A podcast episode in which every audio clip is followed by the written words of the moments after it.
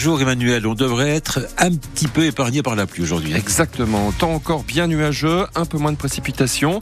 Le thermomètre descend un petit peu et ça va continuer cette fin de semaine. On fait le point complet sur votre bulletin de météo dans quelques instants, juste après votre journal. Il est 9h, bienvenue. Les dirigeants du FCSM se préparent à passer de nouveau sur le grill. Ils ont rendez-vous demain, jeudi, à Paris, avec la DNCG, le gendarme financier du foot français, pour faire le point sur les finances du club à la mi-saison. Un rendez-vous qui n'est pas anodin, surtout dans la situation du FCSM, sauvé in extremis hein, cet été euh, du dépôt de bilan. Demain, les comptes vont donc être scrutés à la loupe pour être sûr que le budget présenté cet été est bien respecté.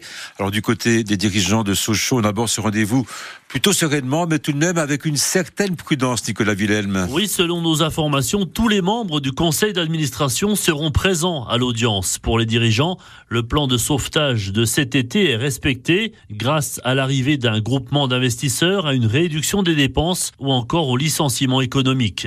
La moitié du déficit a été comblée. Financièrement, la quasi-totalité de la saison prochaine est assurée.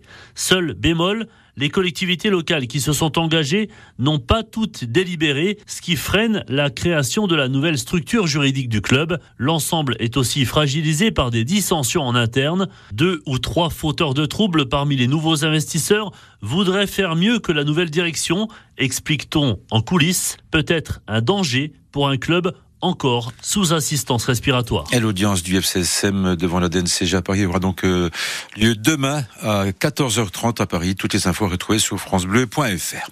Le foot toujours, mais sur le terrain cette fois. Ce soir, le Paris Saint-Germain joue son avenir en Ligue des Champions. Les Parisiens se déplacent à Dortmund en Allemagne.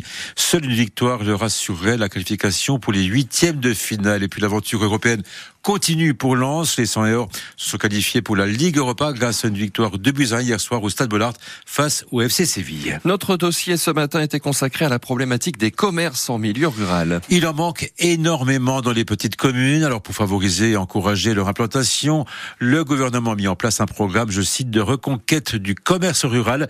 Le principe est simple. Les communes qui souhaitent installer un commerce en proximité reçoivent une aide financière pouvant aller jusqu'à 75 000 euros. Et il y a urgence pour Denis Noglen, l'ancien maire d'Éco dans le Doubs. Il y avait encore un, petit café euh, il y a 40 ans quand on s'est installé, mais il a fermé. Depuis, personne n'a repris quoi que ce soit. Nous avons au cours à 5 km, on droit à 7 km, donc euh, c'est comme ça que ça se passe. Hein.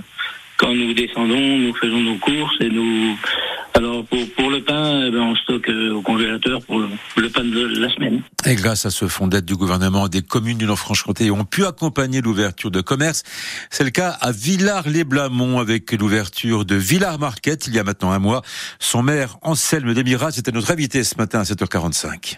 Bien sûr, on y trouve des, des produits de première nécessité. Euh, il y a des pots de pain, journaux, euh, viande, charcuterie, tous des produits locaux, fruits et légumes.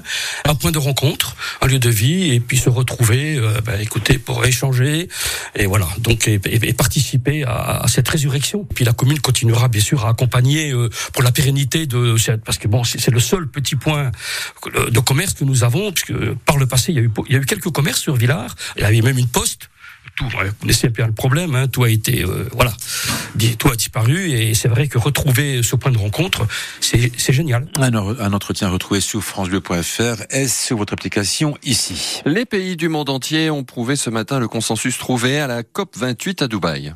Ils se sont mis d'accord pour une accélération de la sortie des énergies fossiles pour atteindre une neutralité carbone en 2050, un accord sur le climat qualifié par certains d'insuffisant tout de même dans l'objectif de limiter le réchauffement de la planète à 1,5 degré d'ici 2100. Pour Dominique Vonnet, ancienne ministre de l'Environnement et secrétaire régional d'Europe Écologie des Verts en Franche-Comté, cette COP28 n'a pas été tout à fait à la hauteur des enjeux climatiques c'est un échec cuisant puisqu'on ne prendra aucune décision euh, robuste qui permettrait de garantir que le climat de la Terre va se stabiliser à plus 1,5 degré voire même à plus 2 degrés Celsius par rapport à ce qui existe aujourd'hui. On affiche des objectifs généraux avec une grande détermination, mais la vérité c'est qu'on ne prend pas de mesures concrètes. La position officielle c'est toujours d'essayer de stabiliser le climat de la Terre à 1,5 degré euh, au-dessus de ce qu'il est aujourd'hui. En réalité, la plupart des scientifiques disent euh, cette hypothèse-là elle est déjà hautement improbable. On peut encore agir. Les ONG qui sont à Dubaï passent ce message. Hélas, il y a moins de représentants d'ONG que de représentants des lobbies pétroliers. La seule délégation de Total à Dubaï, c'est plusieurs centaines de personnes. Là où effectivement le réseau Action Climat doit avoir une petite équipe qui se compte sur les doigts de la main. Dominique Voinet, secrétaire régional d'Europe Écologie Les Verts en Franche-Comté. Maxilaz, Vocalib, Voltaren, Smecta. Ces médicaments, on les a tous eu un jour dans nos pharmacies à la maison. Eh bien, on apprend ce matin qu'ils sont sont plus dangereux qu'utiles selon la revue Prescrire qui publie ce matin une liste de médicaments à éviter. 105 en tout, dont 88 qui sont en vente libre en France, sur Zigbourg on y trouve des noms bien connus, les antivomitifs Vogalib, Vogalène, le Smecta, les sirops pour la toux, Toplexil, Clarix, le Voltaren et le Maxilase. La revue estime que leur coût bénéfice-risque n'est pas favorable. Pour le Maxilase, par exemple, le médicament n'a pas démontré son efficacité au-delà de celle d'un placebo alors qu'il expose à des troubles cutanés ou allergiques parfois graves. Le Vogalib, lui, peut entraîner des troubles du rythme cardiaque, des accidents vasculaires cérébraux et des morts subites. Dans la liste, on trouve aussi comme depuis plusieurs années, la plupart des décongestionnants en vente libre, Actifed, Humex, Nurofen, Rinadville, Dolirum, qui peuvent conduire à des maladies cardiovasculaires graves, voire mortelles.